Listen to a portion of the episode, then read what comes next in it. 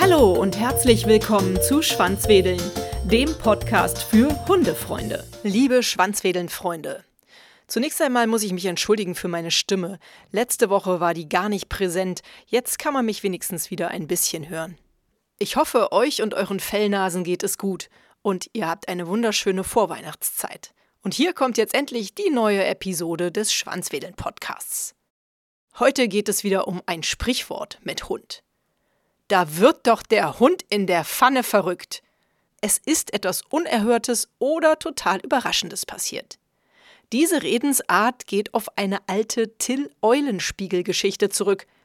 Die Romanfigur Eulenspiegel war ein umherstreifender Schalk im 14. Jahrhundert der sich dumm stellte, tatsächlich aber gerissen war und seinen Mitmenschen immer neue Streiche spielte.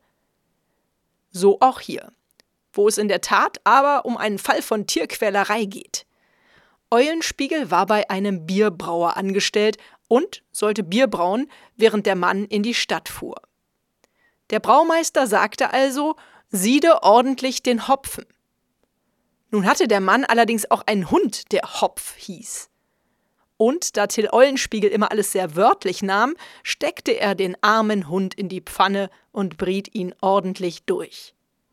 Als der Bierbrauer nach Hause kam, konnte er mit Till Eulenspiegel nicht wirklich schimpfen, denn der hatte ja nur wörtlich genommen, was ihm aufgetragen wurde. Trotzdem flog Eulenspiegel hochkant raus und wurde vom Bierbrauer vom Hof gejagt. Eigentlich eine ganz schön fiese Geschichte.